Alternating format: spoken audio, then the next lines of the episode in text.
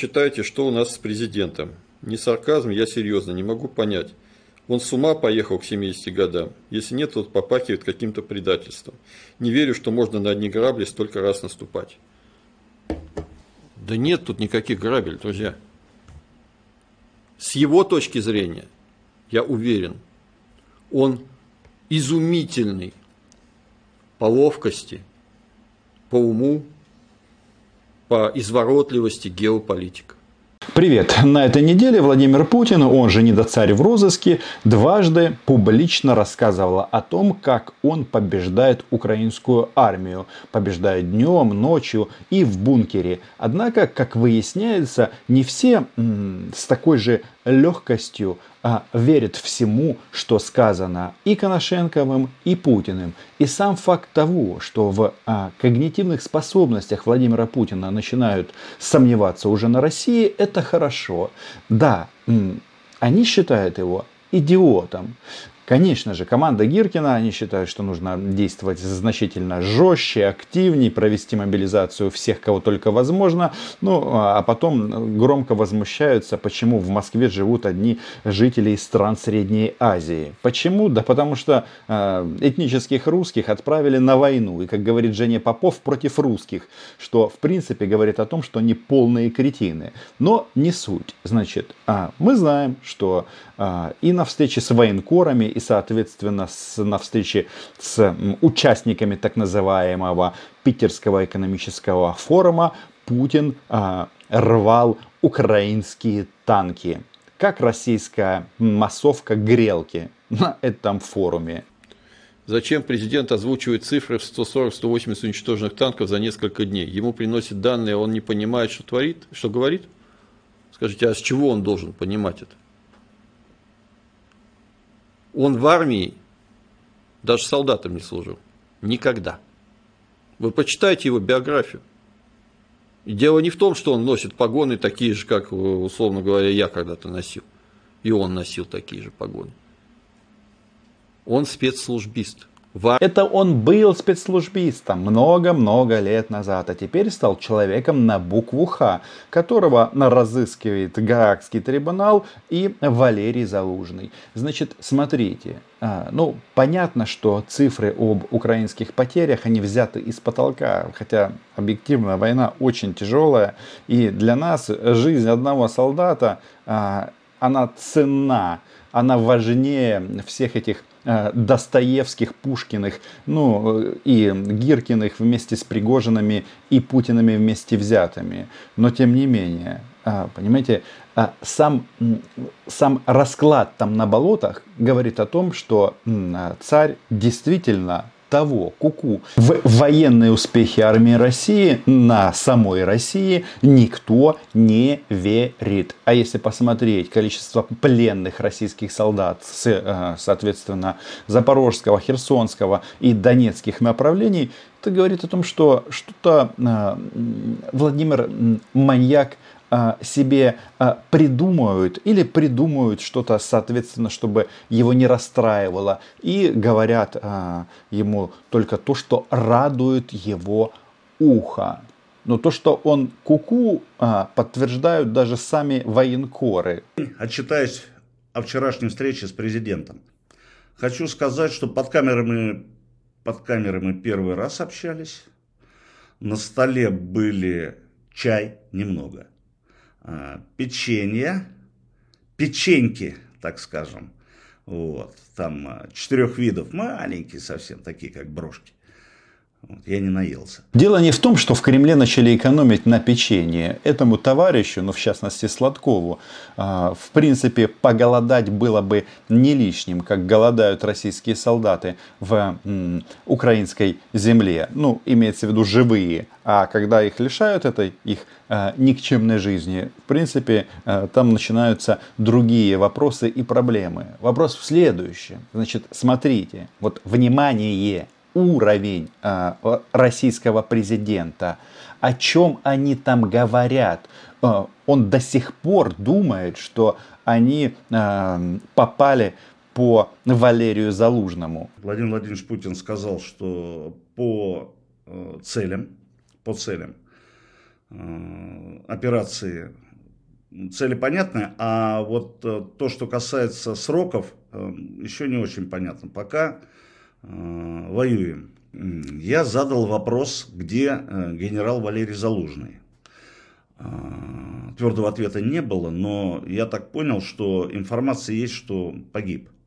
Вот. Но Путин сказал так, надо проверять. Этот российский фейк в Украине давно развенчали, но Владимир Путин, как мы понимаем, не спешит а, признавать реальность и вот продолжает рассказывать о том, что ну да, может быть, Украина лишилась своего командующего. С другой стороны, я точно знаю, что Валерий Залужный ищет встречи с Владимиром Путиным, и она обязательно состоится. Согласны? Подписывайтесь на мой YouTube канал, называем здесь вещи своими именами именами, но что важно, после этой встречи в России многое изменится. И не факт, что Владимир Путин будет а, с таким довольным лицом, чуть не сказал по-другому, рассказывать о том, как российская армия всех побеждает. Вопрос, а она точно всех побеждает?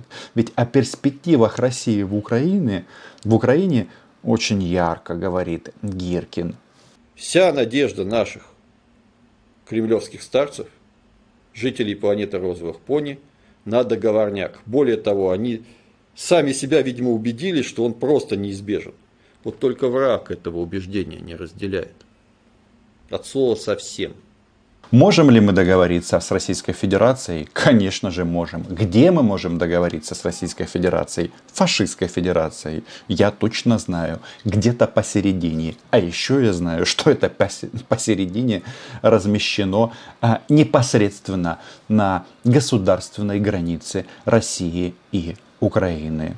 Ну, да, там еще демилитаризованная зона будет, но тем не менее это а, база для переговоров.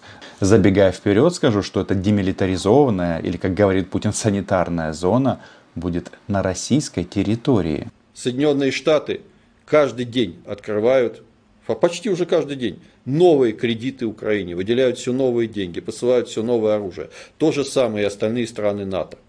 В непрерывном режиме. С чего в Кремле решили, что если они отобьют это наступление,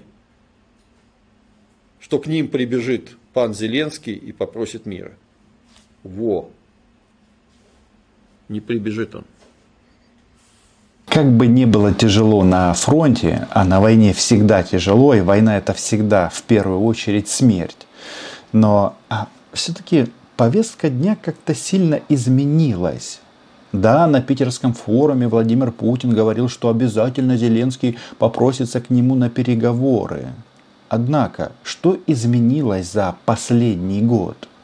Ведь если м- сломать вот это вот главное правило российской пропаганды и смотреть на ситуацию не только с точки зрения конкретного подбитого БМП Брэдли где-то в Запорожье, а в ретроспективе последнего года, то будет очень и очень интересно. Ведь Путин почему-то об этом вспоминать не хочет, а мы ему напомним. А надо будет, вытянем его за его горло из бункера. И будет он давать соответствующие показания. Значит, сейчас расклад вот такой. Противник год назад не атаковал нигде. Инициатива полностью принадлежала российским вооруженным силам. А что мы имеем сейчас? В июне 23 года.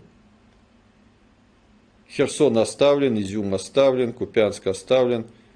Да, сумели за зиму вымучить Солидар с Бахмутом, но сейчас наши войска находятся в глухой обороне и отбивают атаки превосходящего численно противника.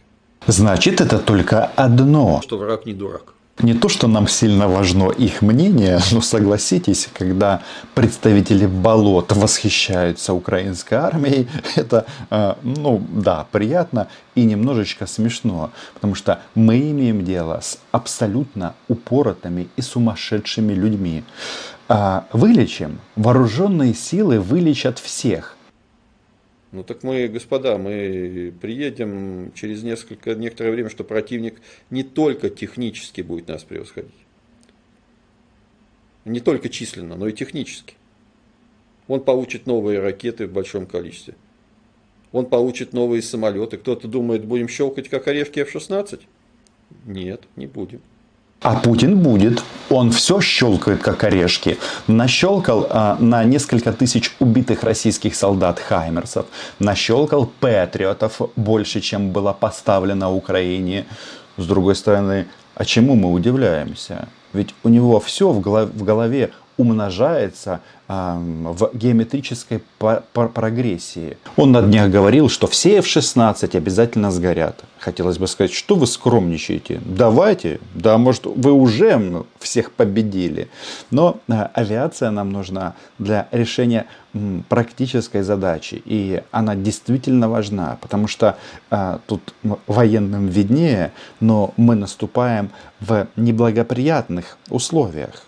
Противник за счет этих самолетов, за счет десятков новых самолетов, сможет создавать на выбранных им направлениях преимущество в воздухе, хотя бы на какое-то время. Это значит, что наши боевые вертолеты, которые сейчас калашматят их танки, бронетранспортеры, системы ЗРК, будут сбиваться, не долетев до поля боя. И это действительно проблема здесь и сейчас, и это нужно признать. С другой стороны, у нас есть информация о том, что Россия перекинула как минимум 20 боевых вертолетов в Бердянске, э, на другие полевые аэродромы на Южном фронте. Э, все все все понимают, значит, э, проблема должна быть решена. Я не знаю, как это будет сделано, или атакамсы прилетят на соответствующие аэродромы, э, или Шторм Shadow, но э, они действительно э, попортили много и леопардов, и Брэдли, эти вертолеты. Мы будем нести потери и в самолетах в том числе. А самолетов у нас не выпускается не ахти как много на самом деле. Дополнительно. То есть противник продолжит наращивать свою мощь, при том, что наша мощь останется на прежнем уровне. Хотя мы уже сейчас в минусе по сравнению с врагом по количеству личного состава и частей соединений. То, что российских свинка-собачка триколор на территории Украины уничтожат или изгонят, тут нет никаких сомнений. Вопрос в цене этой победы. И, как мне кажется, самое главное – это украинский солдат. Поэтому, ну, еще раз, я тут не даю рекомендации, но лично я, я бы подождал бы самолетов, чтобы э, и танки целы были, и БМП цели, и главное, жив украинский солдат. Но еще раз, а, война, она не может ждать, очевидно, и, соответственно, атакуем их, атакуем. Но самое главное, что вот этот вот Гиркин, разыскиваемый Гаагским трибуналом, прекрасно, значит, Гиркина ищет Гаага, Путина ищет Залужный. Каламбур просто какой-то. Так вот этот Гиркин, военный преступник, он же все четко фиксирует, когда россияне на самом-то деле пересекли черту. И за то, что они ее пересекли, они заплатят. Нет, они уже платят. Итого, подводя итог. С, с таким подходом руководства страны к войне, какие бы победы ни одержала наша армия, мы эту войну проиграем.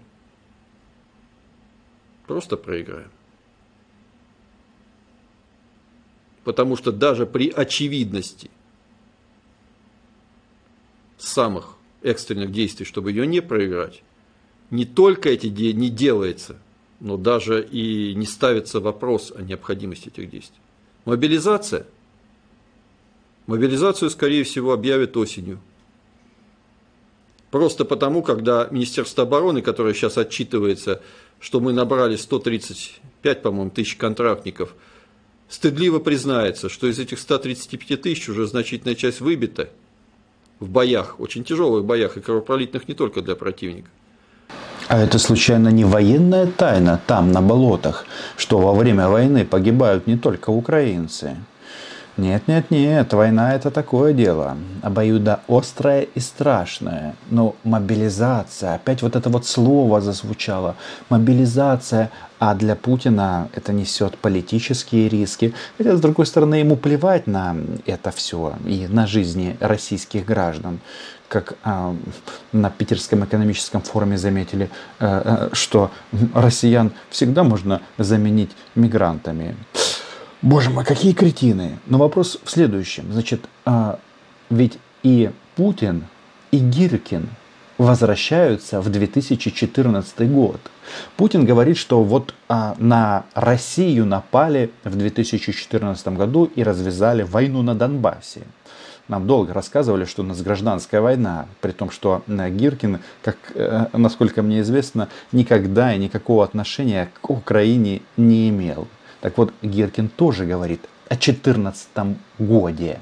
Но в стратегическом плане, к сожалению, с 2014 года, даже не с осени, а с весны, с момента, когда мы воссоединили Крым, к сожалению, я не ошибся ни разу.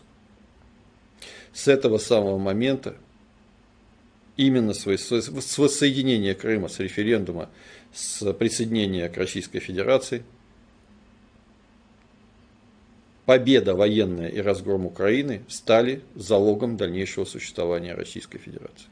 Теперь давайте проанализируем, что сказал этот военный преступник. Тоже маньяк.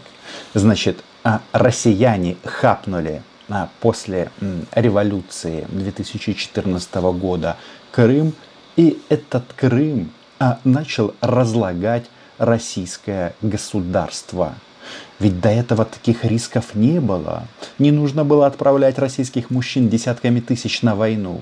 Они, кстати, эти российские мужчины могли спокойно приезжать до 2014 года в Крым и там чувствовать себя как минимум неплохо.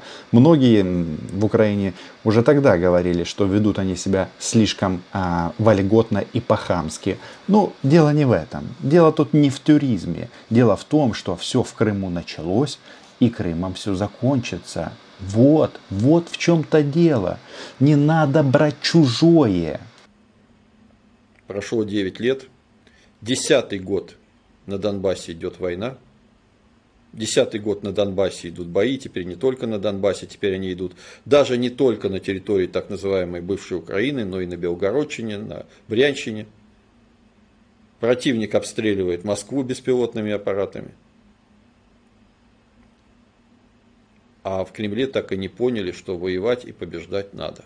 Это главная ошибка российских нацистов. Да, да, вот они вроде бы все понимают, но как только будут э, деоккупированы все украинские территории, включая Крым, соответственно, и конфликт пойдет на спад. Нет, конечно же, россиян в течение многих поколений будут ассоциировать исключительно с нацистами. Но, по крайней мере, будет запущен таймер, когда с ними можно будет разговаривать. Нет, сидеть за одним столом едва ли. К ним будет отношение, ну, как к немцам после 1945 года. И да, нашим немецким друзьям, а, которые сейчас нам помогают, нужно лишний раз подсказать, что чем больше танков, и не только танков, они нам поставят, тем быстрее а, вот эта история ужасов Второй мировой войны будет положена в архив. Почему? Да потому что вот, здесь и сейчас есть современный Гитлер, ну и его гитлереныши в различных обличиях. Если суммировать, то это граждане России. Подписывайтесь на мой YouTube канал, верим в нашу армию, помогаем нашей армии и исходим из одной простой аксиомы. Украина была, есть и будет. И нам, еще раз, помогают практически все. Ну или занимают нейтральное положение в части этой войны. А это уже неплохо. Все буде гаразд. До зустрічі